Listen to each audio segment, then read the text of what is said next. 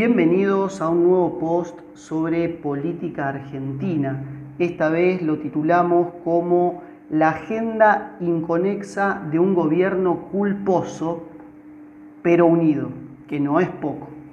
El posteo pasado habíamos visto cómo de acuerdo al momento político y económico y de cara al acuerdo con el Fondo Monetario Internacional, Alberto debía estructurar una agenda que le permita misturar equilibrio fiscal por un lado en lo que es su gestión de gobierno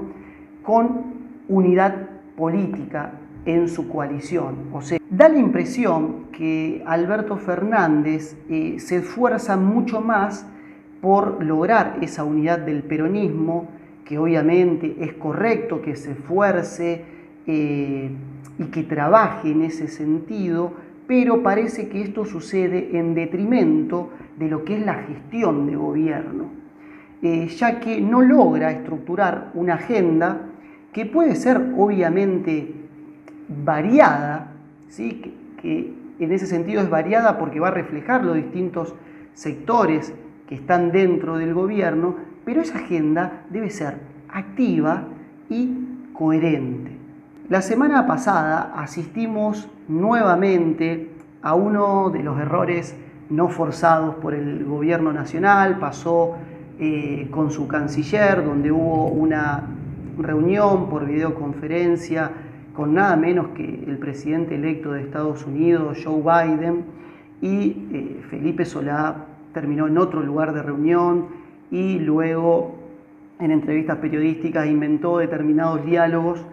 que no habían sucedido en la reunión. Ese tipo de errores no forzados, como también sucedió respecto a lo que fue Vicentino, a veces lo que sucede eh, respecto al posicionamiento de Argentina respecto a Venezuela o a determinadas políticas en donde funcionarios de primer rango, por ejemplo ministros, dicen una cosa, pero luego aparecen funcionarios de segundo orden o secretarios que dicen lo contrario o contradicen lo que había dicho un ministro. Estas eh, situaciones generan como un achatamiento en la gestión del gobierno. Parece eh, un poco inentendible que un gobierno peronista tenga a veces tantos pruritos en llevar adelante determinadas políticas, eh, como que se lo nota un poco culposo, o que teme eh, ser corrido por izquierda. Entonces, cuando eso sucede, vira discursivamente hacia el otro lado para mantener en equilibrio a todos los sectores. Pero a veces esos idas y vueltas no hacen más que generar eh, ciertas contradicciones en su gestión y que básicamente terminan eh, no conformando eh, a nadie. Ahora bien, hay algo que sí el gobierno logra armar, que es la unidad del peronismo. En un año por demás de difícil,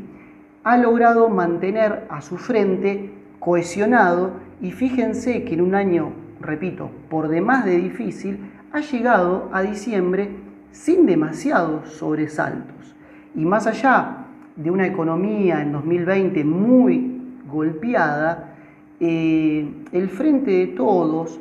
con esta concepción del peronismo unido, puede llegar a ser competitivo en 2021. Una muestra de esto es lo que sucedió en las elecciones en la ciudad de Río Cuarto, en Córdoba, donde el peronismo cordobés unido, en un año donde todos los oficialismos sufrieron muchísimo, logra imponerse en las elecciones frente eh, a Cambiemos. Ese puede ser un botón de muestra de lo que puede generar o la importancia que tiene la unidad del peronismo electoralmente de cara a 2021.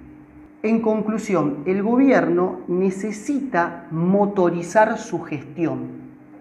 diseñar y trazar de manera inteligente